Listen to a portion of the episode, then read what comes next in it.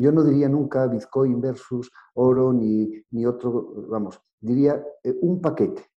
O sea, todas las, vamos, yo sí, además pienso, ojo que vendo oro. Mi actividad es vender oro y plata de inversión. Y yo pienso, yo, o sea, y lo dice una persona que vende oro, que todo el mundo debería de tener eh, algo en criptomonedas, debería de comprenderlo eh, un poquito y debería de operar con ellas. Eh, y el que no lo haga... Ninjas de la vida, hoy hablamos de valor refugio. Algo que es un tema que ahora sí que está candente, candente, ¿no? Yo hace meses, desde que empecé el podcast, al fin y al cabo, que, que estaba con el valor de refugio que no cagaba. ¿Por qué? Pues ahora lo vemos. Ahora es cuando la teoría sirve para aplicarlo en la práctica. Estamos viendo como todos los precios van subiendo, muchísimo más de lo que se decía. Que sí, que la media de inflación es un 2, un 3% anual. Entonces, ¿por qué hay precios que han subido una burrada, rollo 12%, cosas por el estilo? Y más, y aún más que van a subir. Putin poco tiene que ver con esto, señoras y señores, porque sí, lo han puesto ahí como cabeza de turco, pero realmente esto ya se venía a venir, lo llevamos avisando desde hace al menos un par de años, desde que empezó la pandemia, dijimos eh, que están imprimiendo dinerito con la maquinita ahí, pum, pum, pum, money machine does, esto es un poco el meme. ¿Y qué queréis que os diga?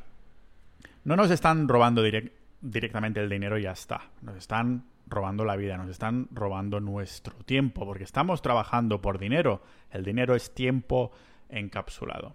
Y de alguna manera, sí. Ah, me, acuerdo que hace nada mi madre me decía, sí, me han subido el sueldo que es de risa, como un euro más la hora o algo por el estilo. Sin embargo, los productos del supermercado no dejan de, subir mucho más.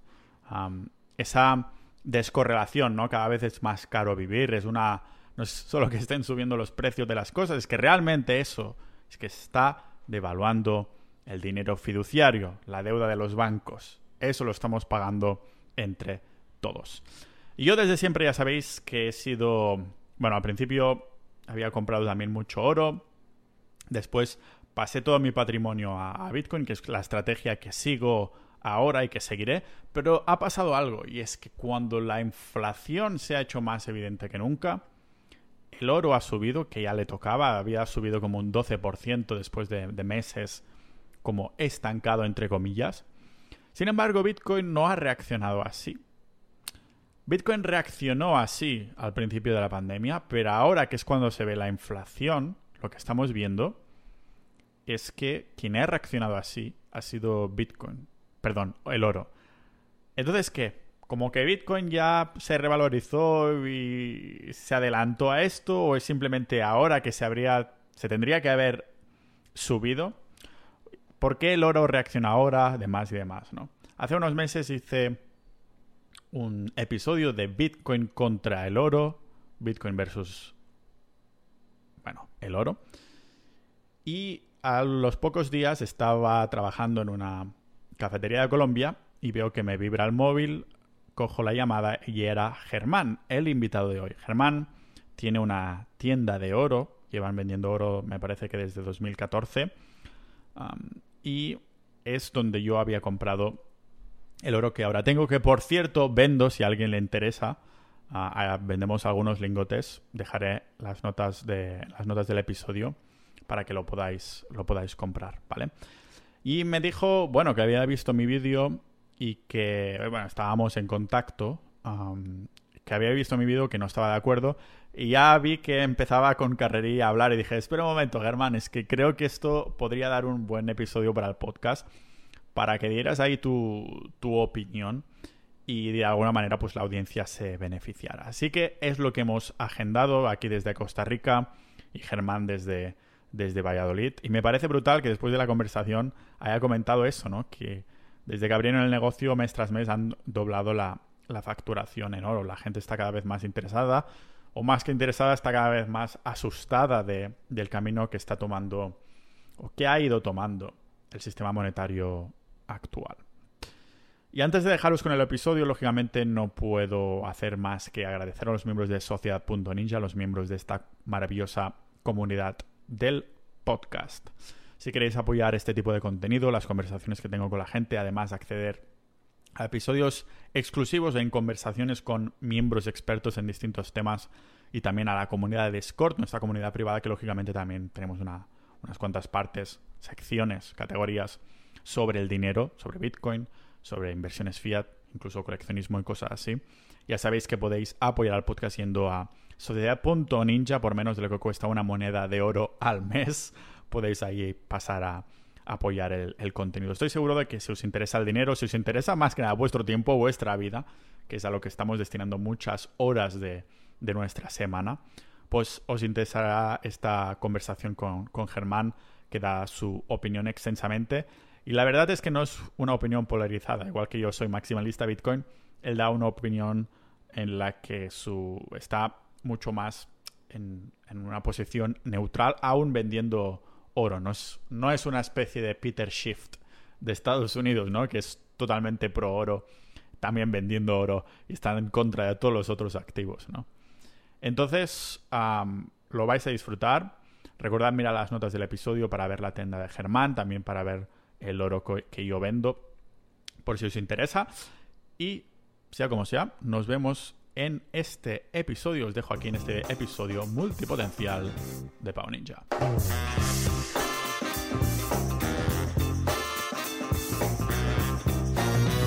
No sé si ah, el vídeo que viste sobre Bitcoin versus oro y tal se te pareció como, como recomendado, pero me pareció una buena oportunidad de hablar contigo más que nada porque, claro, cuando me llamaste dije, hostia, un momento, Germán, que esto ah, ya, ya vi que tenías ahí la, energía para hablarlo y demás y dije, esto quedaría muy bien como episodio de podcast, ¿no? Y ahora, además que el oro está subiendo, que Bitcoin no está subiendo, ah, cuando en teoría Bitcoin era el, el refugio inflacionario que se iba a venir. No sabemos qué va a pasar en unas semanas, en unos meses, en unos años, Ah, pero creo que ahora el capítulo encaja perfectísimo por lo que está ocurriendo. Exactamente. ¿Cómo, entonces, cuál era tu perspectiva a nivel global? Empecemos de, de, lo que viste, lo que querías decirme cuando me llamaste para, para hablar sobre ese Bitcoin versus oro. Entiendo que ahora además también tendrás un montón de, de personas que se han lanzado a, a, comprar oro y demás, pero bueno, eso lo hablaremos en un, en un ratito. ¿Cómo ves un poco el, ese, empecemos por este Bitcoin versus oro, que ya es la chicha de la cuestión, ¿no? Bueno, antes de nada, una cosa importante. Eh, no solo eh, eh, una criptomoneda, oro, cualquier activo. Vamos a ver, yo siempre le explico a mis clientes que no existen malas inversiones en líneas generales. Lo que existen es inversiones que no son adecuadas para determinados perfiles. Eh, cada persona somos un mundo. Eh, eh, la, renta variable es perfecta, las criptomonedas son perfectas, el oro es perfecto y además nada excluye a nada. O sea, ¿te acuerdas que te comentaba que es muy curioso? últimamente tenemos un nuevo grupo de clientes que antes no existían, que son los clientes que invierten en criptomonedas, retiran beneficios y es curiosísimo o sea, ese dinero no, no se lo llevan al banco, eh, no compran otro tipo de cosas, compran oro físico sobre todo y plata, pero sobre todo oro físico. O sea, tienen eh, pues, eh, sus carteras de criptomonedas y su inversión en oro y una cosa es perfectamente compatible con la otra. Con lo cual, yo nunca le diré a nadie eh, que, que, invierta en una cosa, que invierta en otra, que esto es mejor, que esto es peor. O sea, eh, nuestro patrimonio es algo muy personal. Todos somos soberanos y todos hemos de saber eh, qué hacer con él. Sí que es cierto que hay cosas que conllevan más riesgo que otras, pero pues volvemos al principio. Si una persona se informa y sabe lo que está haciendo, pues eh, mm, es obvio que debe de asumir riesgos razonables, no solo la inversión, la vida es asumir riesgos. O sea, si ahora sales a la calle, corres riesgos, incluso si te quedas en casa. Pero eh, por no asumir riesgos no vas a tener una vida eh, totalmente parada. Entonces, no lo curas, pero es razonable también asumir riesgos. Entonces, eh, mm, yo no diría nunca Bitcoin versus oro ni, ni otro, vamos, diría eh, un paquete. O sea, todas las, vamos, yo sí, además pienso, ojo que vendo oro. Mi actividad es vender oro y plata de inversión. Y yo pienso, yo, o sea, y lo dice una persona que vende oro, que todo el mundo debería de tener algo en criptomonedas, debería de comprenderlo un poquito y debería de operar con ellas. Eh, y el que no lo haga, pues él sabrá, pero simplemente puede que vaya dado. O sea, porque a la vuelta de unos años igual se ha quedado. O sea, yo comparo también con esas personas que hace unos años decían que ellos que no necesitaban el correo electrónico, que con el FAS tenían bastante. Bueno, ellos sabrán. Eh, y todavía queda alguno por ahí que de vez en cuando te dice, oye, ¿te puedo mandar un FAS? Educadamente le decimos que no tenemos FAS. Bueno, esa persona se ha quedado. Si alguien eh, el, Bitcoin, perdón, las criptomonedas, es algo muy complejo, muy amplio. Está la cadena de bloques y detrás hay muchas cosas. Algunos simplemente se quedan en que es una, una especie de entelequia de, una moneda que ellos no entienden y demás. Bueno, no es eso. Más aún. Eh, hace unos años, cuando yo empecé con esto, era más complejo, pero hoy es muy fácil formarte. O sea, eh, hay tutoriales, que yo he visto algunos, que son buenísimos eh, incluso hasta en castellano, incluso hasta empresas españolas. Con lo cual, cualquier persona que quiera formarse lo mínimo en, las criptomonedas, pues está, eh, está a su alcance y debe de abrir una cuenta en criptomonedas. También es cierto que hay que tener cuidado, que no, no hay que hacer nunca locuras, que, que pueden ser complejas fiscalmente eh, y que tienen que saber cuatro cosas. O sea, cuatro cosas a nivel económico, cuatro cosas a nivel técnico y cuatro cosas a nivel fiscal, pero que no hay que obviarlas. O sea, que nadie piense que, yo qué sé, una persona que gana 2.000 euros al mes, eh, al final del año vaya que se tiene que pagar impuestos. Algunos piensan que ganan eh, 24.000 euros con los bitcoins y que el tema fiscal no va con ellos.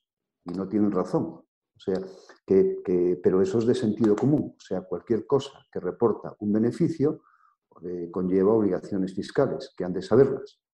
Bueno, pues eso es lo que quería dejar claro. Entonces, que eh, en mí, eh, vamos, en vez de haber un enemigo del Bitcoin, yo vamos, es que no es que sea amigo, es que considero casi imprescindible que las personas también tengan, por supuesto, que un poquito de oro y por supuesto que su cuenta en criptomonedas. igualmente, me gustaría centrarme más también en el, vamos a centrarnos más en el oro, en los metales preciosos y demás. ¿Cómo ha evolucionado tu opinión en cuanto a las criptomonedas, ya no solo Bitcoin, sino criptomonedas en general a lo largo del tiempo? ¿Es algo que siempre has pensado así desde que las descubriste o fue algo que fue evolucionando según indagaste más en el tema? Pues mira, eh, cuando mm, yo creo que la primera vez que abrí una cuenta en Bitcoins fue en torno al 2014. Eh, no sé si fue en torno al 14 o principios del 15 o por ahí, ya hace unos años. Más aún, eh, pues hasta donde yo sé, nuestra tienda fue de las primeras tiendas que, vamos, que permitía pagar en bitcoins. Eh, ya hace muchos años. Ahora no. Sí que han cambiado cosas. cuando, vamos, yo venía también de, trabajar en, el Caribe en aquel momento. Entonces, cuando yo eh, empecé a entender, ver y demás eh, el Bitcoin, vamos, me puse muy contento porque me pareció que era algo perfecto y que resolvía el problema de muchísimas personas. Eh, en Europa, por ejemplo, todo el mundo tiene su cuenta bancaria y demás, pero aquí, aquí en España, por ejemplo, pues muchos no saben que medio mundo no tiene acceso a la banca todavía, es que, es que todavía fue el año pasado, me acuerdo de ver una campaña publicitaria muy fuerte en Brasil, eh, donde el gobierno eh, animaba a todos los ciudadanos a que tuviesen al menos una cuenta bancaria. O sea que hay muchos países que no, que no tienen cuenta. Bueno, pues entonces, para todas estas personas, eh, el Bitcoin, vamos, pues cuando yo lo vi, es que era la herramienta perfecta, porque si no querían tener una cuenta bancaria, estaban en su derecho, pero podían intercambiar con bitcoins. Claro, al principio sí que yo lo veía como una moneda, como un medio de pago, pero como todo, como, cualquier cosa nueva, pues eh, faltaba legislación y falta, falta experiencia y muchas cosas. Yo recuerdo hace unos años cuando esa subida fuerte del Bitcoin, que incluso pues llegó a, me parece que en torno casi a 30.000, y luego bajó a, llegó incluso a 2.500. Bueno, yo me acuerdo de personas que te hacían una transferencia de un Bitcoin, eh, aparte de que tardaba un tiempo increíble, que podían pasar dos días que no sabías dónde estaban tus Bitcoins, bueno, hubo gente que llegó a pagar comisiones de mil y pico euros por transferencias no exageradas y demás. O sea, todo estaba descontrolado. Entonces, bien, eh, por supuesto que fue evolucionando. Eh, pero en estos momentos, ¿cómo veo yo el Bitcoin? Vamos, no, es exacta para mí en estos momentos y no quiere decir que tenga razón. No tengo tan claro que sea un instrumento de pago en estos momentos, por muchos motivos. Eh, el primero, eh, pues las administraciones en muchos países que le ponen trabas, trabas tan fuertes que te impiden trabajar con ellos. Por ejemplo, aquí en España se considera que un pago en bitcoins, Hacienda lo considera un pago al contado. Claro, eh, la máxima cantidad que se puede pagar en efectivo aquí en España son mil euros. Alguien que vaya a comprar oro con mil euros, pues no es que compre mucho. No digamos ya alguien que quiera comprarse una vivienda, eh, por supuesto que no podría pagar con bitcoins ahora, en estos momentos. Bueno, eh, aparte, hay muchos bancos que simplemente consideran que que cuando un cliente tiene demasiadas operaciones con bitcoins, que puede no ser transparente su cuenta. Y van y le bloquean la cuenta, eh, eh, en vez de pedir otro tipo de explicaciones. Eh, tengo clientes que les han, vamos, les han cancelado una cuenta porque habían hecho operaciones con bitcoins y, ojo, y no tan importantes. Entonces, estamos en un momento donde yo mm, creo que los, las grandes, los bancos centrales, los estados y las grandes corporaciones, en líneas generales, no operan en bitcoins y tienen el control de la economía. Entonces, eh, bueno, es obvio que no, no van a dejar eh, de una forma tan fácil perder el control sobre la economía ¿eh? y le pondrán barreras. Pero claro, pues el dicho de España, lo de poner puertas al campo, lo tienen claro. O sea, pondrán una barrera y se saltará porque es algo que es inevitable. O sea, hagan lo que hagan, esto está, ha llegado y no se va a ir. Eh, haga lo que haga el Estado que sea. Eh, y es tan fuerte que yo tengo aquí clientes que ante los problemas que le han puesto la administración, pues les da igual, simplemente se han ido a vivir a Portugal y punto. O sea, eh, ante la elección de dejar de trabajar con bitcoins y marcharse del país, incluso algunos decidieron marcharse del país. Entonces, no, no, no, no, muchos, pero algunos sí, y bastantes. Eh, de, los, de, los oyentes, del podcast hay bastantes que hemos decidido marcharnos del país ah, por las tendencias que estamos viendo cada vez peores, ah, no solo en España, en la Unión Europea en general, ¿no? un poco de Occidente en, en general. Ah, esta es un poco como estás viendo cómo se está tratando Bitcoin a nivel usuario, a nivel inversor, a nivel estados. ¿Cómo ves en los mismos aspectos el oro entonces, sobre todo en estos últimos meses, sobre todo en el inicio, desde inicio hasta ahora de la pandemia, ¿cómo ves ahora el, oro? ¿Cómo lo tratan los estados, los inversores, los usuarios?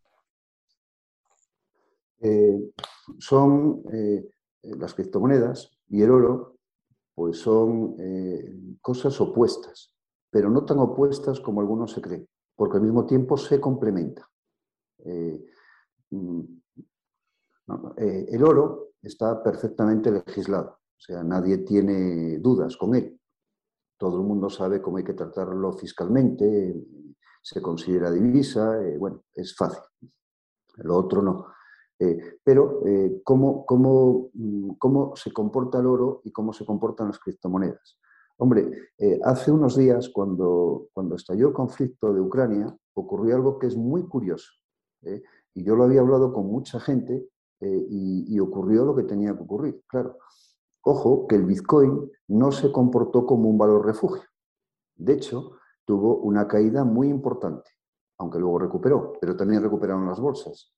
Eh, sin embargo, eh, ocurrió lo que ocurre siempre. Cuando hay un problema, pues los inversores se asustan, retiran sus fondos y los ponen a buen recaudo en lo que ellos saben que es lo más seguro del mundo, el oro. Eh, bien, pues en ese momento eh, la caída que tuvo el Bitcoin también fue importante, igual que las bolsas, igual que, vamos, se comportó como, como, un, como un activo más, de, pues, como, un derivado más. Pero, pero eh, volvemos a lo de siempre. Tampoco se puede establecer, vamos, el Bitcoin, aunque lleva mucho, lleva mucho tiempo para algunos, es algo relativamente nuevo claro, nos parece que, bueno, pues, pues, yo que, ya operaba con él en el 14, eh, pues dentro de poco hará ya casi 10 años. ¿eh? Y eso en economía puede ser mucho, pero no es tanto. Entonces, todavía no se, puede, eh, no se pueden saber muchas cosas. y no se puede, o sea, falta mucha casuística, no, no hay experiencias en, en algunos aspectos, no se sabe qué puede ocurrir. Por, por ejemplo, yo, eh, eh, ¿qué, creo que puede ocurrir? Eh, lo que no tengo ninguna, ninguna duda es que cada día habrá más tokens que, que, tengan pues, un respaldo detrás muy fuerte y que se puede, opere con ellos. Lo que ya no tengo tan claro es que a lo mejor, pues yo qué sé, podría incluso hasta desaparecer el Bitcoin como tal y, que, y aparecer otras criptomonedas nuevas que hoy ni existen y hacerse tremendamente populares. Eh, que eh, los mercados son muy dinámicos y, ojo con lo que hay. Eh, yo qué sé, hace unos años ibas por España, por cualquier calle, y los bares, las terrazas y demás tenían siempre la publicidad de Coca-Cola. las mesas eran de Coca-Cola, las sombrillas, todo, todo, lo que, los toldos, incluso hasta los vasos, los rótulos de los bares. Hoy, muy pocos años después, casi tienes que buscar para encontrar eh, un bar que tenga la, terraza con las sillas de Coca-Cola.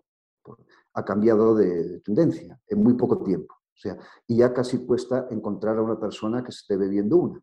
Eh, lo mismo ha ocurrido, yo qué sé, hace no tantos años, tener un teléfono era tener un Nokia o un Motorola. Eh, hoy, no, hoy hay más teléfonos que nunca. pero vamos, Nokia ya ni los hace y Motorola pues debe haberlos, pero bueno, a, lo mejor algún nostálgico los tiene, pero eh, o sea, que pueden, que siempre en el mercado aparecen y desaparecen cosas que, que, incluso nos pueden parecer a nosotros que están muy consolidadas, ¿eh? pero como se deja un hueco, aparece algo. ¿Por dónde van los tiros? Pues los tiros van eh, que dentro de cuatro días habrá un montón de, de, criptomonedas, de token, respaldados y, eso va a funcionar y va a ser tremendamente efectivo y además van a ser muy útiles. Por ejemplo, me consta que la refinería SEMSA, que es la refinería más importante de España, eh, ya lo ha desarrollado, está a punto de sacarlo. Va a sacar un token dentro de, pues, de muy poco tiempo, puede que un mes, no creo que tarde más, porque ya lo tiene prácticamente acabado. Que lo vamos a distribuir, a distribuir las tiendas que trabajamos con ellos. De tal manera que cada token va a ser un gramo de oro. Eh, SEMSA, en sus instalaciones, eh, que son seguras, que cumplen normativa, y bueno, está capacitado para guardar eso. De tal manera que cada vez que una persona compre un token de esos, tendrá un gramo de oro. Eh, y, además lo tendrá de verdad. Y será intercambiable por oro si lo quisiera en su momento. y, podrá vender ese token a otra persona. Bueno, pues esto lo está haciendo SEMSA. Pero lo mismo, eh, y entonces ya será un token eh, claramente respaldado en oro, tan respaldado en oro que será oro de verdad. Pero lo mismo puede hacer, yo que sé, una cadena hotelera eh, que saque un token que detrás estén pues el respaldo de sus hoteles, con lo cual si hay mucho turismo, si sus habitaciones están ocupadas, pues ese token tendrá una revalorización más importante. De paso, cuando viajes, si tienes eh, esa criptomoneda, podrás eh, ir a esos hoteles de una forma más ventajosa, igual, ahora que, igual que ahora mismo las tarjetas de vuelo de los aviones, en fin, y eso funcionará. Y, este es el futuro, o sea, dentro de cuatro días, eh, casi detrás de cualquier cosa importante, vamos, de cualquier empresa importante, va a haber un toque. y, y volvemos a lo de antes, el que no lo haga se quedará dormido y, otro lo hará por él.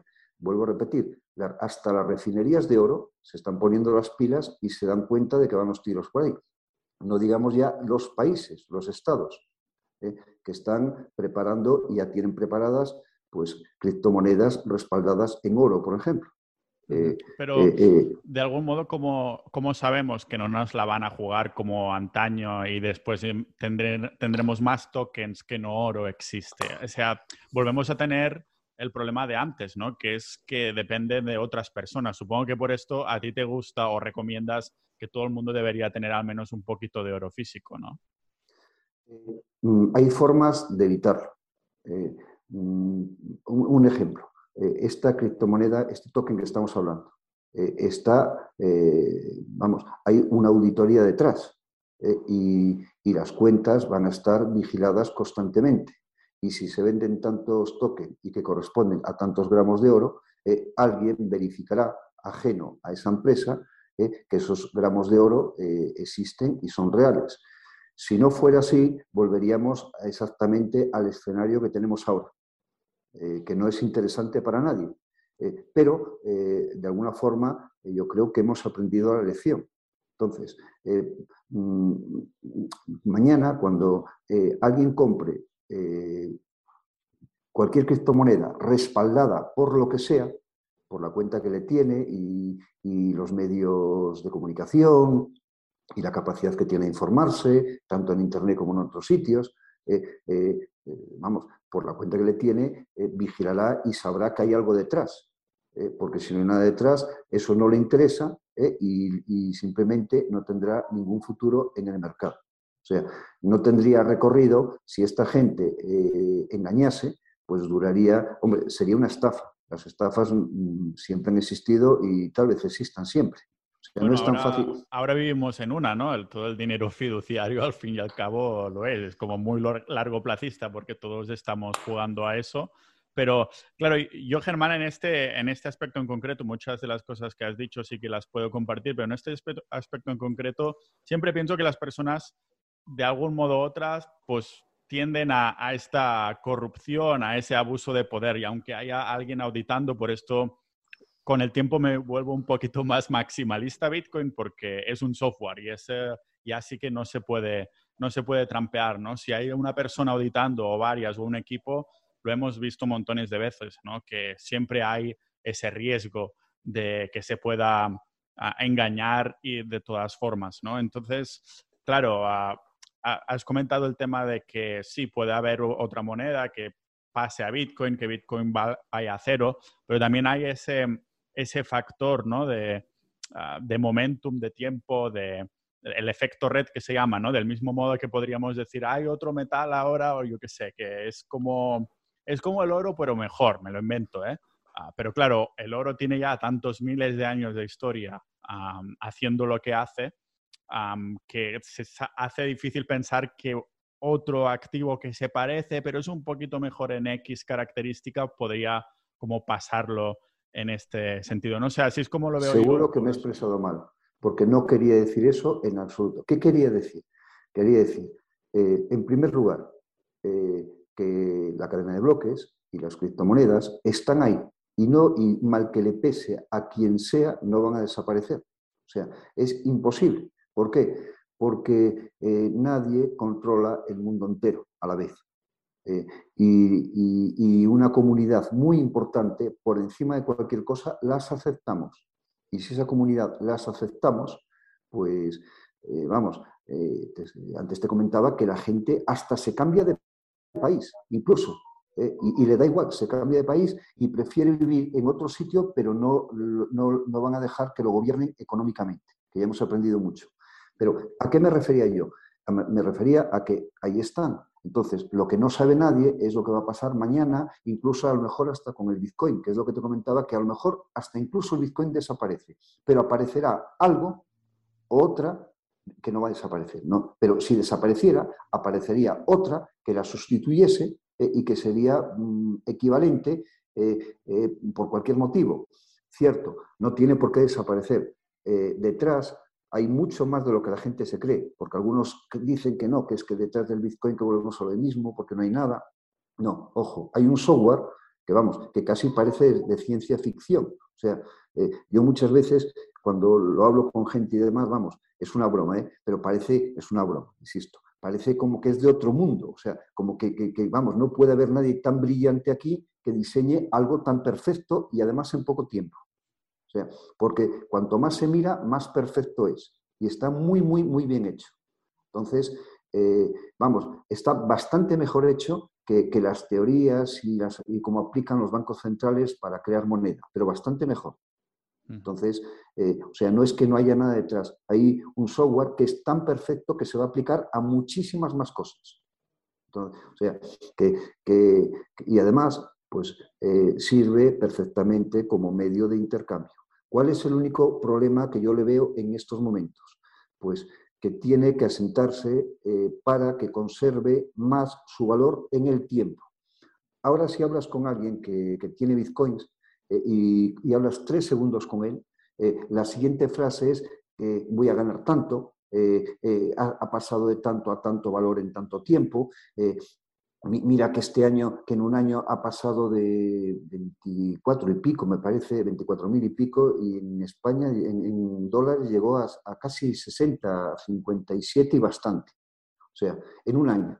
Entonces, alguien que, ha invertido 24 ha ganado 67 y, y piensan de esa forma. Bien, vale, es cierto, pero e, ese es un poco el tema que yo creo que hay que también ajustar. O sea, una moneda es un medio de intercambio y por definición tiene que conservar su valor en el tiempo. Entonces, si hoy tengo 27, no debo de tener mañana 67 ni 37. Ojo, ni una cosa ni la otra. Eh, porque, vamos a ver, a nadie nos haría gracia eh, imaginaros que yo que sé, miramos nuestra cuenta del banco y hoy tenemos 67.000 pesetas, o perdón, euros dentro de una temporada miramos, no, una temporada, un par de meses, miramos y tenemos 45.000. Eh, y dentro de un tiempo miramos y tenemos 90.000. Bien, eso no tiene gracia. O sea, mm, eso es otra cosa, no es un medio de intercambio. O sea, eh, eh, es otra cosa diferente, es un activo más de inversión. Entonces, ah, mm, eh, ¿cuándo, será serán perfectas las criptomonedas? Cuando sean un medio de intercambio que conserve su valor en el tiempo. ¿eh? y entonces las tiendas como la mía y cualquier tienda de España volverán a cobrar en bitcoins. Pero eh, aunque parezca mentira, yo y ni, casi nadie puede cobrar en bitcoins. O sea, cualquier tienda que hacemos una venta tenemos que ganar nuestra pequeñita comisión. Y si nuestra comisión es cuatro, tenemos que ganar cuatro pero no, queremos ganar ocho, pero tampoco podemos ganar dos eh, o perder uno. Eh, este, este, es el motivo entonces por el que sacasteis los pagos de Bitcoin, ¿no? Entonces, que la volatilidad... No, no, no, Hacienda. Eh, ah, si, Hacienda te considera el pago en Bitcoins un pago al contado, ah, por ejemplo, pues vas dado. O sea, el cliente no podría, vamos, mil euros en oro, mil euros, hay que respetar el dinero, es una cantidad importante, ojo, pero en oro no es una cantidad demasiado importante.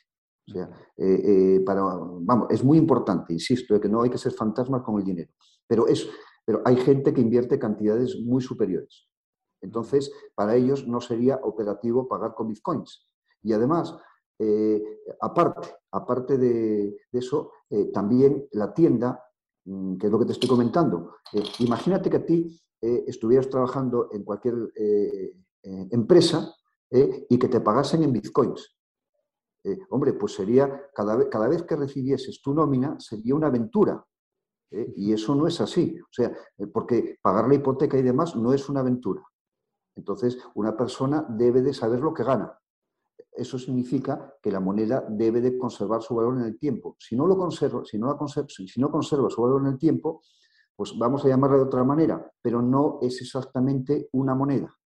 Entonces, eh, eh, mm, es un medio de intercambio, es muchas cosas, eh, es un activo, es una forma de inversión, todo lo que quieras, pero hay cosas, a lo mejor no hay que llamarle criptomoneda, porque, una, porque de, hecho ya hasta confunde. Y, si no, no, vamos, no es lo que piense yo, yo es lo que hablo con la gente. Muy poca gente tiene bitcoins pensando en pagar con ellos como si fueran euros, dólares eh, o rublos, por ejemplo. Sí que es cierto, eh, sí que es cierto que se lo digan a los rusos, eh, si hubieran cogido sus rublos y tuviesen bitcoins o oro, en vez de estar hoy lamentándose y haber perdido un 35%, habrían ganado un pico muy importante. Entonces, simplemente con cualquiera de las dos cosas o de las dos formas, habrían protegido su dinero. Y hay, una cosa que también es muy importante. O sea, una persona que viva en Ucrania, claro, puede que algún cabrito tire un misil y vaya a caer en su casa. ¿eh? y al día siguiente su casa no está. ¿eh? Y esa persona puede tener eh, un problema muy serio, hasta económicamente también, porque se ha quedado sin casa. Sin embargo, hombre, anecdóticamente, las chorradas de siempre, que algunos creen que puedes perder tu cuenta de bitcoins y demás, tonterías. O sea, si eres normal y sabes un mínimo, las personas no pierden sus claves y saben que, y saben que, que tienen que tener eh, eh, la clave completa, las cosas normales. O sea, tener, volvemos a ver siempre, si operas con algo, debes de controlar un poquito con lo que operas, ¿eh? pero siguiendo unas pautas mínimas y unos controles mínimos, nadie pierde su cuenta en Bitcoin, ni te la hackean, ni cosas de estas, porque digan lo que digan, es mucho más seguro. Hoy en concreto, hoy yo creo que en España hubo algún ataque, por lo menos en algún banco. ¿eh? porque, eh, bueno, en algún banco, por ejemplo, no nos dejaron hoy hacer eh, transferencias. y no es tan raro esto, pasa más veces de lo que la gente cree ¿En España esto? En todos los sitios. Pero vamos a ver, los bancos están constantemente siendo atacados. Es obvio que cuando un banco es atacado, no, no le va a decir a sus clientes, es que, mira, nos han hackeado tal, le pondrán excusas, les dirán que, que, hay un fallo electrónico, informático, lo que sea, eh, y que están en ello, que lo van a arreglar, en fin, pero no van a reconocer que está siendo hackeada eh, parte, de, mm, parte de su sistema, pero ocurre, eh, y vaya que se ocurre, y, tienen personal y departamentos muy cualificados para impedir eso. Entonces, o sea, que, ese es el argumento también de algunos, no, es que los bitcoins los puedes perder, ¿qué tal? Sin comentarios, todo el mundo que está en ello sabe que no se pierde. Eh, y que, es, y dentro de lo que hay, que es de lo más seguro que existe hoy. Eh, por supuesto, eh, que, a mí no se me ocurren muchas cosas más seguras para tener el patrimonio que los bitcoins. Claro, también es cierto que volvemos a lo de siempre, junto con algo. Porque eh, si nos quedamos sin Internet, eh, si hay un apagón que puede ocurrir o cosas de estas, también hace falta algo físico y tangible para poder intercambiar. ¿eh? pues podría ser, por ejemplo, lo que estamos comentando, un poco de oro para un momento puntual, pero ya se resolverá, ya volverá a haber electricidad, internet y lo que sea. El mundo no se va a acabar. O sea, eh, saldremos de todas y habrá muchas crisis y las superaremos. ¿eh? Pero, eh, vamos, puntualmente, durante tres, cuatro días o algo por el estilo, hombre, a lo mejor el, ejemplo que estábamos comentando antes, vamos a imaginarnos un ucraniano que tiene que abandonar su casa, que a lo mejor hasta perdió su ordenador, que yo qué sé, que, que, no quiere conectarse a Internet en una estación de autobuses, cosas de estas, puede pasar dos o tres días sin tener Internet. ¿eh? pero no es el fin del mundo y pasarán esos dos o tres días y si tiene patrimonio en bitcoins, por supuesto que, que, se marchará al país del mundo que él quiera ¿eh? y cuando llegue allí ¿eh? ya se buscará la vida para tener el suficiente patrimonio como para comprar lo que él necesite. Pero ese, el apartamento y demás, casi seguro que se queda en Ucrania, que no lo puede llevar con él. Y los bitcoins sí, y el oro también, porque ocupa muy poquito. En esta, mm, en esta em, carterita, digamos, de, tener, aparte de, la cripto, un poquito de, oro, ah, ¿sería mejor tener oro o plata si tienes que intercambiar o... Porque lo dices en un, contexto de estos, ¿no? En el contexto que suceda algo, que no podamos tener acceso a Internet, un escenario un poquito más apocalíptico, como es el caso de una guerra, como el que está pasando perfectamente. ¿qué recomendarías, digamos, a las personas en cuanto a cantidades de metales preciosos? Dirías, pues mira, 10 ah, gramos de tal, 5 de tal, o como tienes alguna idea en mente que, sea una recomendación más generalista? las dos cosas que me estás comentando. Primero, eh, escenario eh, apocalíptico, ni hablar. O sea, e, esas cosas no suelen ocurrir, pero de vez en cuando en algún país ocurre. O sea, aunque son tremendamente extraordinarias. Pero tampoco debemos ni, ni pensar, porque si nos ponemos así, vamos, ya no salimos a la calle, no vaya a ser que nos caiga una teja de un tejado. Eh, y, no es el caso. O sea, esos son excepciones, son cosas muy raras. No obstante, vamos a ver, eh, yo les digo muchas veces a mis clientes este ejemplo, que todos tenemos coche, todos pagamos seguro del coche y todos estamos encantados de que pasen 20 años y no dar ni un solo parte eh, al seguro de nuestro coche. Bien, pues algo parecido es lo que estamos hablando. por si acaso, que puede ocurrir, eh, está bien tener eh, resuelto ese escenario. Si, por si acaso, pero de una forma razonable y sin obsesionarnos. Y para eso, pues teniendo pues, unas moneditas de plata o unas monedas pequeñitas de oro y demás, la persona ya está servida. O sea, no necesita gran cosa, porque eso tampoco va a durar de forma eterna. Eh, pueden ser unos momentos muy puntuales.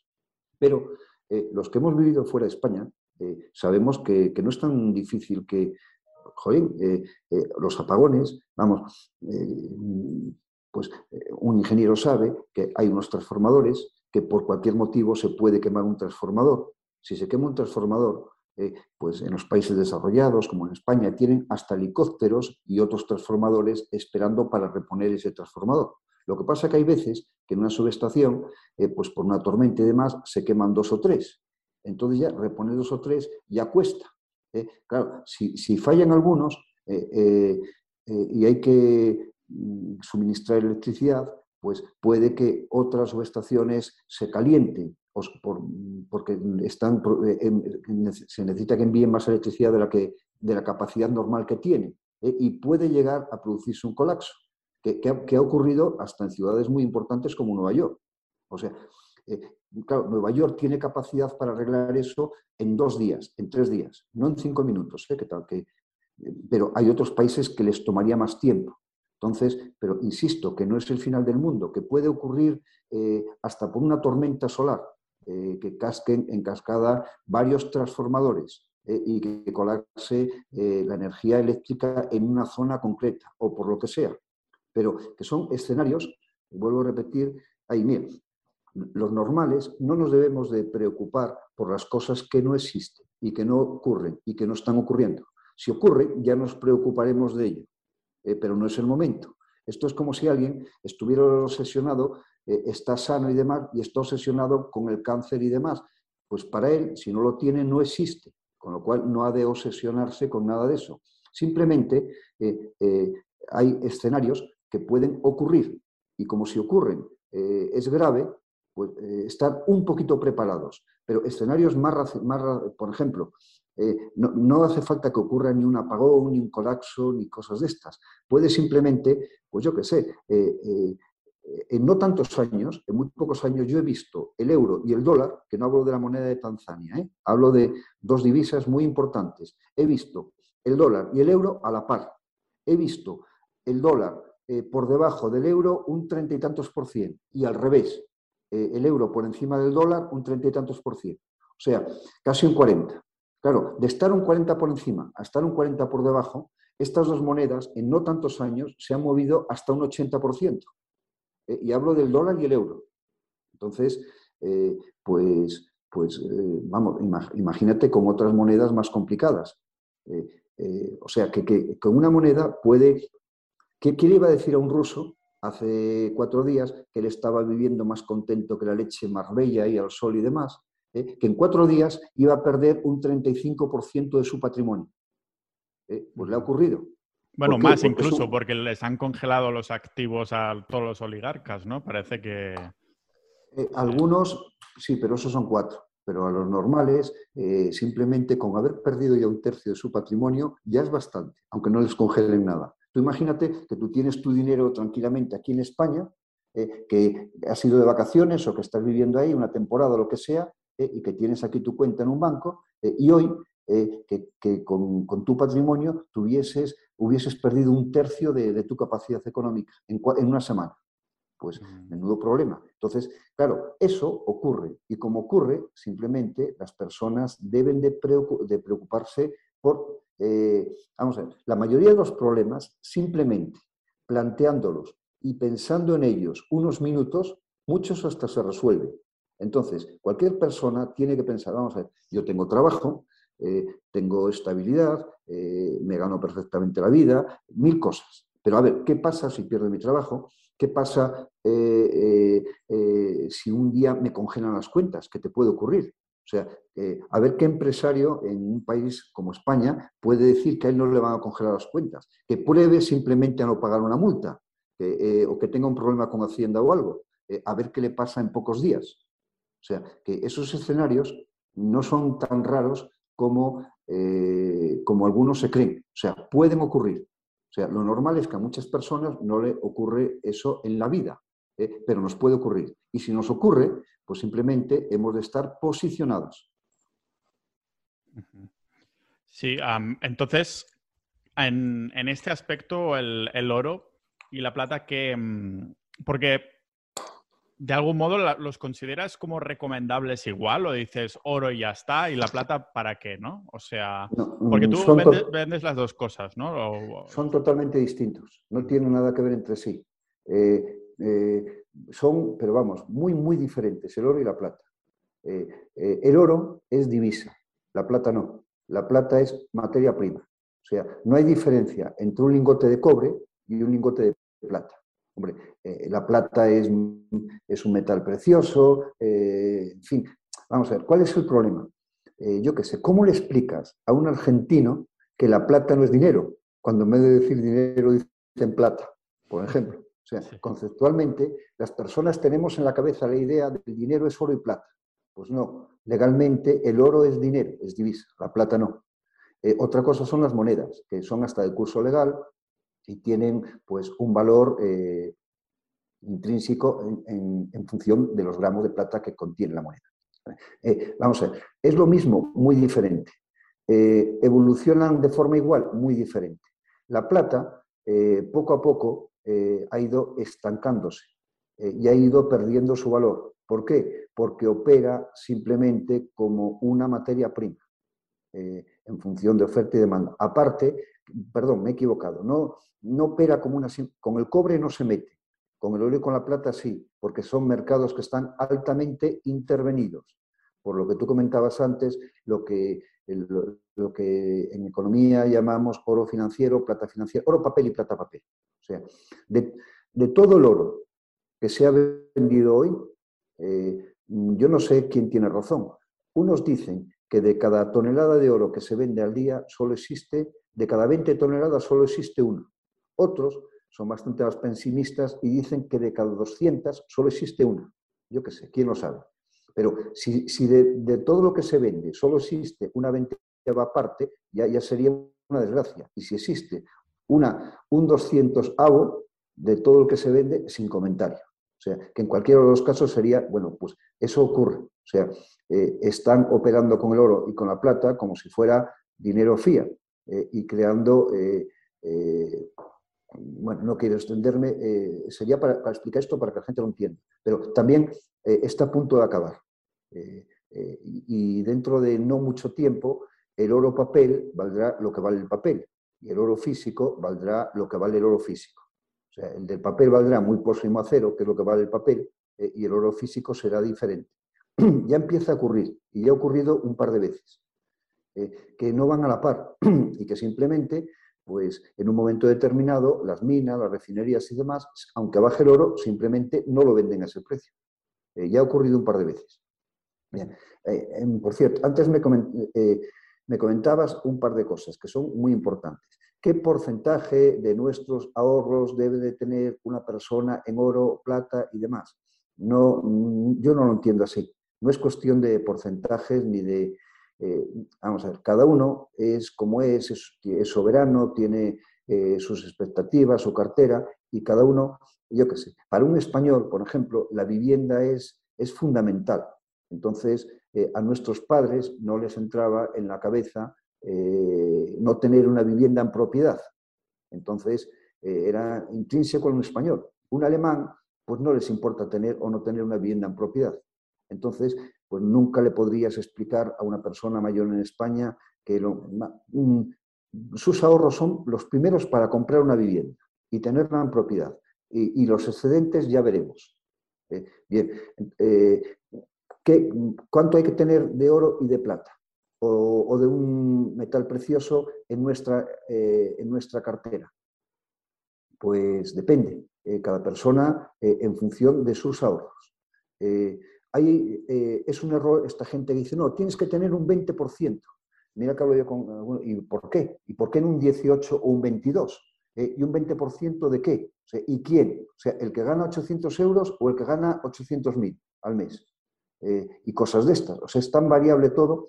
Entonces, cada persona sí que debe de tener un poquito. Eh, ¿Cuánto? Pues lo suficiente para que él se sienta seguro y considere que, que, ante un problema real eh, tiene un soporte eh, para hacerle frente.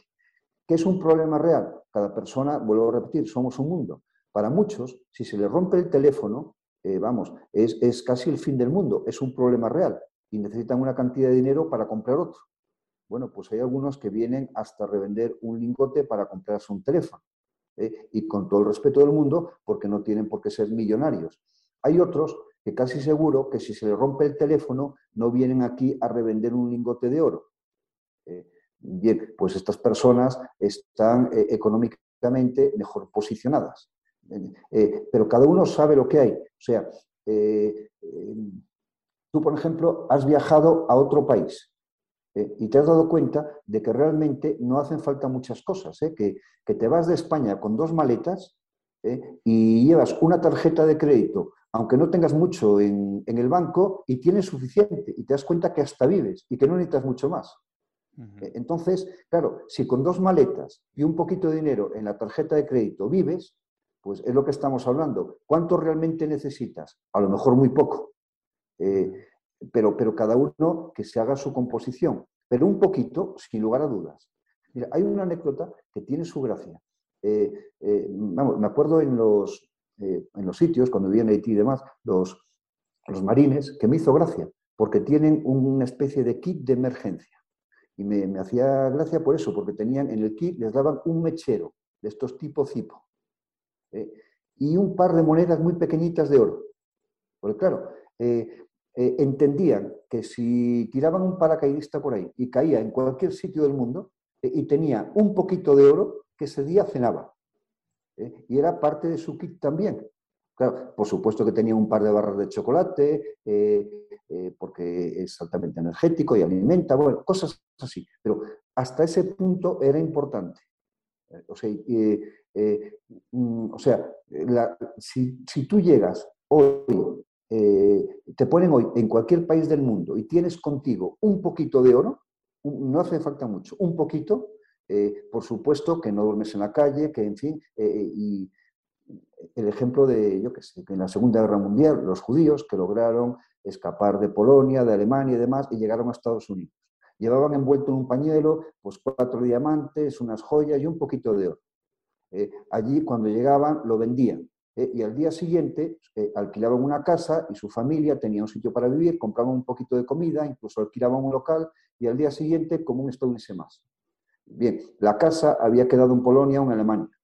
Bueno, pues eh, ellos entienden perfectísimamente lo importante que es tener un poco de nuestro patrimonio protegido de esa manera. Entonces, ¿cuánto? Cada uno que haga sus cuentas y cada uno sabrá. Tampoco hace falta mucho. Pero claro, eh, algo sí. O sea, eh, nadie en el mundo debería de vivir sin tener un poquito de oro. Porque cuando la cosa se pone fea, fea de verdad, es una de las pocas cosas que realmente nos sirve para intercambiar. ¿Crees que seguirá siendo así en las próximas décadas y demás? Ah, teniendo en cuenta detrás de nuestra mente un poco la actuación de los gobiernos y todas estas cosas, ¿crees que a ellos también les interesa que siga siendo así? Porque sabemos ¿no? que los bancos y que los gobiernos pues también van comprando su oro y lo van acumulando y lo han llevado haciendo bastantes años, ¿no? Eh, vamos a eh, hay que observar, eh, por ejemplo, todo el mundo ve lo que está ocurriendo ahora en el mundo. O sea, es obvio que hay imperios y todos los imperios nacen eh, y llega un momento en que son superados por otro imperio. Eh, hasta España fue un imperio y en su momento vaya que fue superado. Eh, y Estados Unidos pues será superado en breve. Bien, ¿por quién va a ser superado? Mal que le pese a quien sea. China se está posicionando y además tiene aliados pero no aliados cualesquiera, países gigantescos que están muy cerca y en su órbita, eh, Rusia, India, en fin, que, suman, eh, pues, pues entre los países de su influencia, pues serían casi tres cuartas partes del mundo. O sea, no son cuatro, son muchos. Bien, estos países eh, están como locos acaparando todo el oro que pueden. es curioso, en Rusia a mí había refinerías que me gustaban porque hacían lingotes bonitos. Eh, no me acuerdo en qué mes del año pasado creo que fue, del anterior, yo no me acuerdo. Es que no se podían comprar. Por ley estaba prohibido sacar oro del país. No se podía. Eh, o sea, eh, y China era la leche. O sea, cogían y producían, explotaban minas en su país. Y claro, te parecía que estaban locos, porque el coste de producción de la onza en esas minas era superior al coste de mercado en, ese momento. Y aún así explotaban esas minas. Entonces, ¿qué, reserva tiene en estos momentos China y Rusia de oro? Pues no se sabe, vamos, pero que tiene que ser eh, fuertísima es obvio. Eh, hombre, que, no la, que, nadie crea que la sabe, porque no, no, no se sabe. O sea, es secreto y no lo van a decir, porque entre otras cosas no quiere mostrar sus cartas. Si alguien mira entre eh, las toneladas de oro que poseen los distintos países, oficialmente China está a la altura de Francia, Alemania y por ahí. es obvio que nadie se cree eso. Claro, luego hay países que están despistados, como por ejemplo España, eh, que tenemos, vamos, en vez de tener algo de tesoro en oro, casi tenemos una propina. O sea, hasta Portugal, que es mucho más pequeño que nosotros, tiene más, bueno, tiene eh, las mismas toneladas y comparamos la, población y el tamaño de Portugal y el de España. O sea, nosotros eh, andamos en 200 no sé qué toneladas ahora, porque se mueve constantemente. Pero vamos, eh, da igual. ¿Cuál sería nuestra liga? Pues los países parecidos al nuestro, Italia, Alemania, Francia, tienen 2.000 y bastante, cerca de 3.000, 3.000 y algo. O sea, tenemos una décima parte de lo que tienen los países parecidos al nuestro.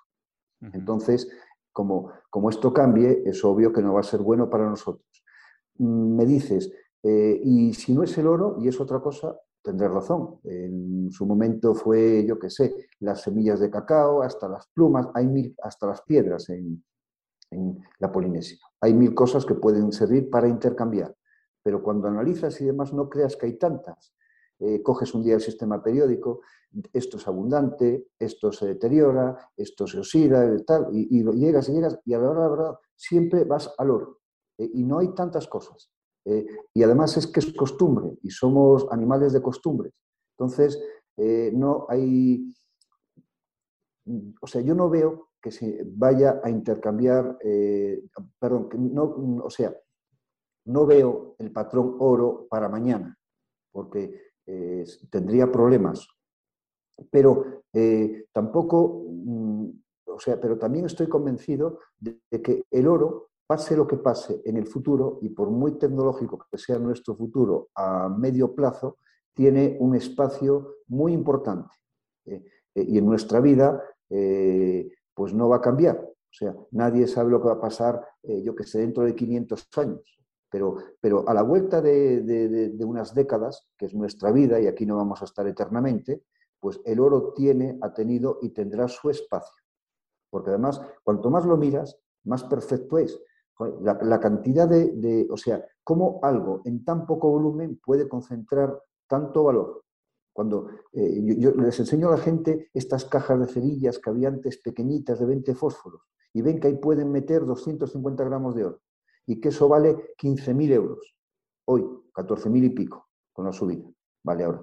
Bien, pues claro, eh, o sea, o sea llevas en el bolso una caja de cerillas de 20 cerillas eh, y llevas ahí eh, casi 15.000 euros, que no es ninguna tontería. O sea, es un patrimonio importante. Y además no se te va a oxidar, ni, a descomponer, ni, ni, a estropear, y es eterno. y, bueno, pues, pues por eso, o sea, tiene muchas virtudes, insisto, mm, pero el mundo es complejo y, que nadie, o sea, todos tenemos, mira, antes me decías oro, plata, en fin, las personas tendemos a ser radicales y a defender lo que nos gusta a nosotros. Si alguien es, por ejemplo, yo qué sé, del Real Madrid eh, y se ponen a hablar de fútbol, eh, no va a ser objetivo con su equipo, aunque ese día no haya jugado bien. Siempre van a, eh, buscar excusas y demás para justificarlo. Lo mismo pasa con las personas que son partidarias de las criptomonedas, de la plata o del oro. O sea, no van a ser objetivas. Yo intento ser objetivo eh, y poner cada cosa en su lugar. O sea, eh, eh, la criptomoneda está ahí, es necesaria y, no te puedes olvidar de ella. Y si te olvidas de ella, te equivocas, simplemente. el oro es algo muy concreto, conserva, o sea, protege perfectamente nuestro valor. Tiene una rentabilidad, si la gente supiera la rentabilidad que tiene el oro, compraría mucho más, porque es altísima. Eh, pero claro, eh, eh, tenemos la tendencia a creer que la economía es lo que nos ha pasado a nosotros este año o el año pasado. Entonces, no miramos a medio y largo plazo. y lo mismo pasa con el oro, perdón, con la plata, que tiene partidarios y creen que la plata, que vamos, que va a ser, en fin, y bueno, pues cada cosa en su sitio. O sea, la plata para mí tiene menos, o sea, la trayectoria es muy diferente a la del oro históricamente. Eh, pero tiene también su valor, eh, pero es diferente. De hecho, coges una moneda de plata y coges una moneda de oro del mismo tamaño, de una onza, que son 31,10 gramos, la onza Troy. Claro, la de plata vale en torno a 30 euros. ¿eh? La de oro vale 1.800 y pico euros y ocupan lo mismo. Bueno, la diferencia es obvia. Entonces, hasta para guardarlo. Eh, eh, esa caja de cerillas que decíamos antes, el mismo patrimonio en plata, hablaríamos de una caja de zapatos. O sea, todo el mundo, por pequeñito que sea su apartamento, puede guardar una caja de cerillas. Pero, pero vamos, guardar una caja de zapatos ya ocupa algo. Entonces son cosas muy diferentes.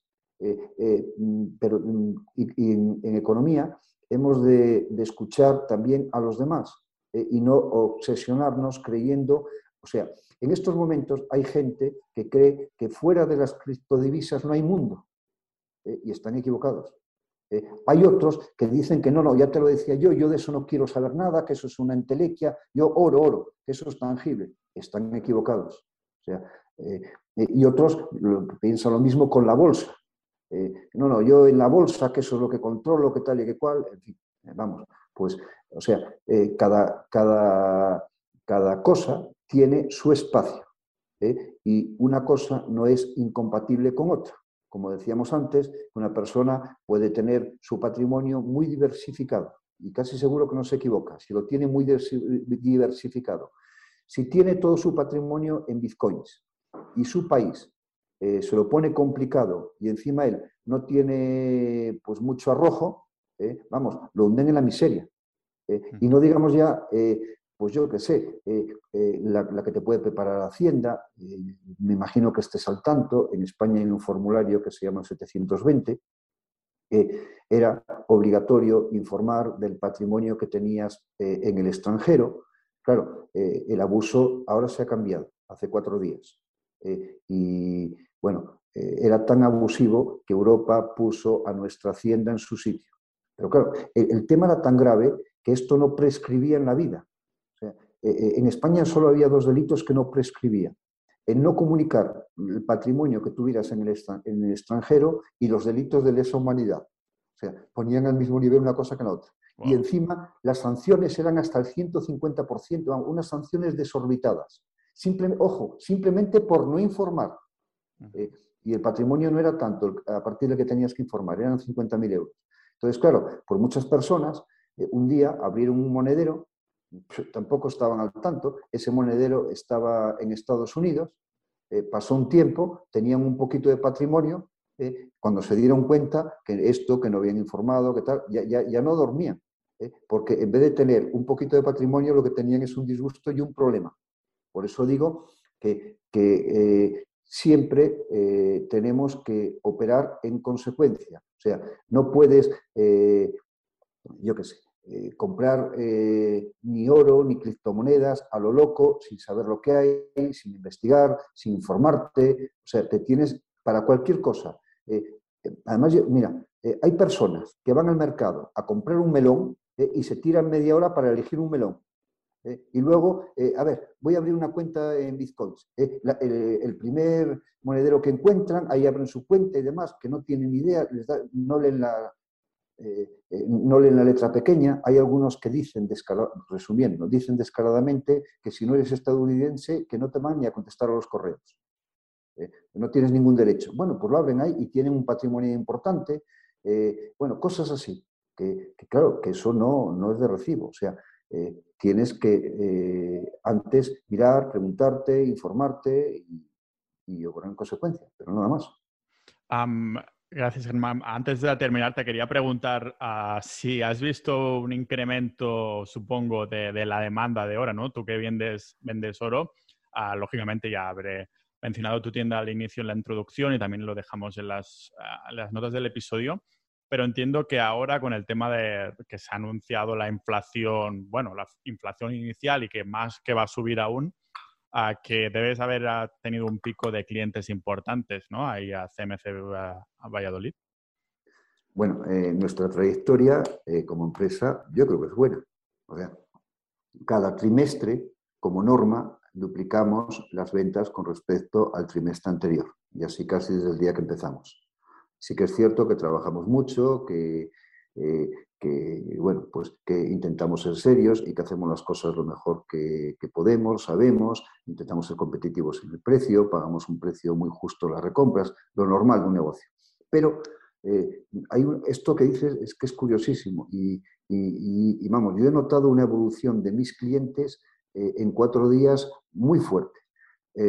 aunque llevamos mucho tiempo trabajando con oro, hasta minería y demás, pues eh, como, eh, o sea, venta de oro y plata de inversión a particulares y a empresas solo desde el año 2014, casi 15.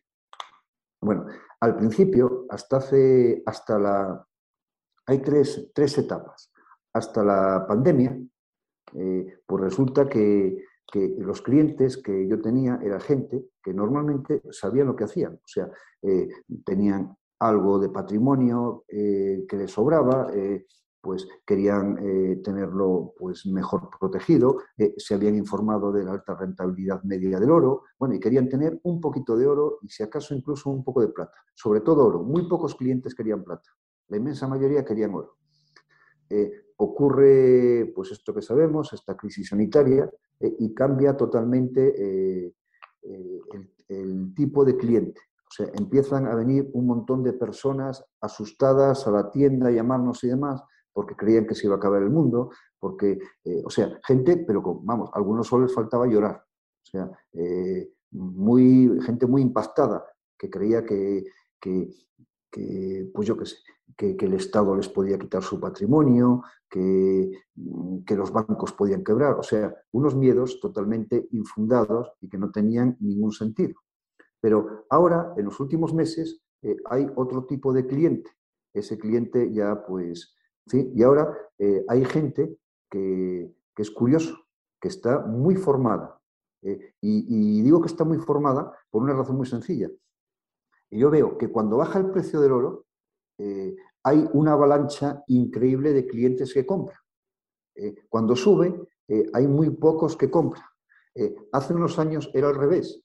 Si me descuido, eh, cuando subía compraban todos y cuando bajaba se asustaban y vendían. Encima lo hacían al revés, pero ahora ya no, ya se dieron cuenta de que eso no, no es correcto. O sea, que eh, eh, en estos momentos hay las personas, mm, a mí me parece que, es bueno, o sea, a raíz de esta, del problema este sanitario, pues muchas personas tuvieron tiempo por primera vez en su vida para leer, para ver vídeos, para informarse, y ahora saben o sea, y ahora le empiezan a dar importancia a su patrimonio y, a saber, y, quieren saber qué hacer con él. Ya no les da igual.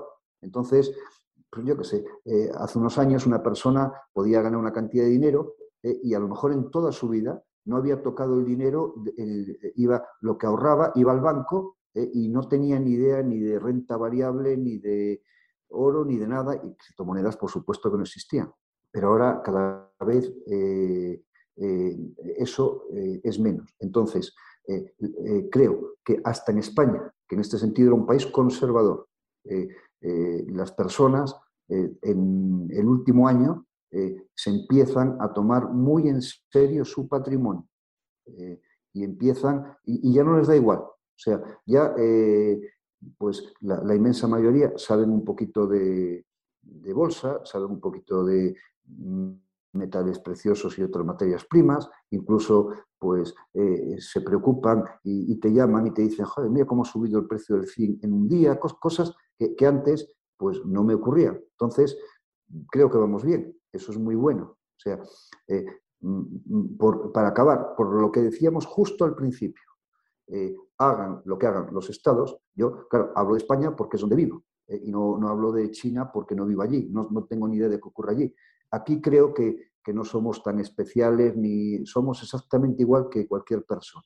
Entonces, por la cuenta que nos tiene, es importante trabajar, a trabajar le dedicamos un tercio de nuestra vida, eh, muchos eh, eh, hasta tienen un poquito de excedentes con su trabajo y vamos, faltaría, faltaría menos. O sea, ya no les da igual lo que hacen con esos excedentes de, su trabajo. Y, empieza a ver cada vez, o sea, hasta hace cuatro días a las personas le interesaba a uno el cine, a otro el fútbol, a otro tal, pero ojo, eso de que la economía no va conmigo y demás, yo creo que ya no. O sea, cada vez hay un porcentaje mucho más elevado de personas que les importa mucho lo que ocurre eh, en el mundo a nivel económico. Porque eh, es normal, o sea, eh, hace unos años cogías una persona que tuviese hasta, yo que sé, un nivel intelectual alto, que hubiese sido juez, por ejemplo. se jubilaba y, nunca se había planteado esto de, hombre, y yo voy a dejar en manos del político de turno en ese momento mi jubilación. O sea, porque si lo consideran oportuno, me doblan la pensión o me la parten a la mitad. ¿eh? Y a lo mejor no vivo. ¿eh? Bueno, pues no se habían planteado algo tan serio como esto. Y si mañana cambia eh, las condiciones económicas, sociales, el régimen político, y, y como estas personas y, la pensión que me van a pagar en ese momento no vivo, en aquel momento a lo mejor ya no, no tengo opción a, ni a trabajar más, ni a cambiarme de país, ni cosas de estas, bueno, pues entonces ya empiezan a, preocuparse eh, y no, que, aquí digo que es nuevo, pero en otros países no. Hay países de Europa eh, donde, vamos, por supuesto que hablas con ellos eh, y, hombre, no se fían tanto de los políticos como para depositar su confianza en ellos para cobrar su pensión hasta el día que se muere. Y se han buscado la vida antes bueno, pues eso empieza a ocurrir aquí también. Bueno, Germán, hemos estado aquí una horita. Te agradezco muchísimo que vinieras al, podcast. Yo creo que ha sido más productivo que si hubiéramos continuado nuestra llamada, porque así los oyentes nos habrán ah, escuchado, habrán sacado sus conclusiones y también se aprecia que, tu opinión sea pues ah, también objetiva, ¿no? Que aunque vendas horas, digo, dices, pues veo el valor que tienen las criptomonedas, que tiene Bitcoin y que todo puede pasar. Así que, bueno, te agradezco un montón que, hayas venido. Bueno, pues mm, yo te lo agradezco a ti también, eh, porque eh, independientemente de todo, yo siempre digo que no es importante que las personas me compren oro a mí, eh, tonterías, pero sí que es importante que se busquen la vida y que tengan un poquito de oro. Pero no solo un poquito de oro, o sea, que viven en el mundo, entonces que se den cuenta de que en el mundo pasan cosas. ¿eh? Y esas cosas implican, por ejemplo, las criptomonedas. Entonces, que, nadie crea que, no, que es que eso es superior a ellos, que es muy complejo, que no, que es muy sencillo, que es mucho más sencillo que, casi que abrir una cuenta en el banco. ¿eh? Y que cualquier persona puede eh, coger un poquito de dinero que no le importe, yo qué sé, que empiece con 50 euros, 50 dólares o menos incluso que abra su monedero, que mire a ver cómo funciona eso, que, que, haga cambios de unas criptomonedas a otras, eh, pero que no pregunte, que lo haga él. Eh, y al cabo de unos meses se dará cuenta de que no hay que ir a Harvard para eh, operar con criptomonedas. y no hace falta ser un especialista tampoco, pero es, ese mínimo lo tiene que controlar. Y si no lo controla, creo que a la vuelta sería, sería a lo mejor productivo ver esto dentro de seis o siete años, esas personas que no nos hacen caso y que pasan de las criptomonedas, yo tengo clarísimo que se equivocan. ¿Eh? Pero, insisto, eh, con formación, o sea, no volviéndose locos ni con el oro, porque si tienes todo tu patrimonio en oro, eh, no, no, aciertas, tienes que tener más cosas. Si tienes todo tu patrimonio en criptomonedas, tampoco. Si tienes todo tu patrimonio en inmuebles, como muchos españoles, metes la pata. ¿eh? y por supuesto que, puedes eh, hasta obtener pocos beneficios y eso sí que puede ser hasta confiscable y mil cosas más. Entonces, para resumir, mm, todos los, o sea, mm, diversificar nuestro patrimonio, mm, o sea, como nos va la vida en ello, formarnos un poquito con, lo que hacemos con nuestro patrimonio y nada más. Pues muchas gracias, Germán. Pues todo perfecto.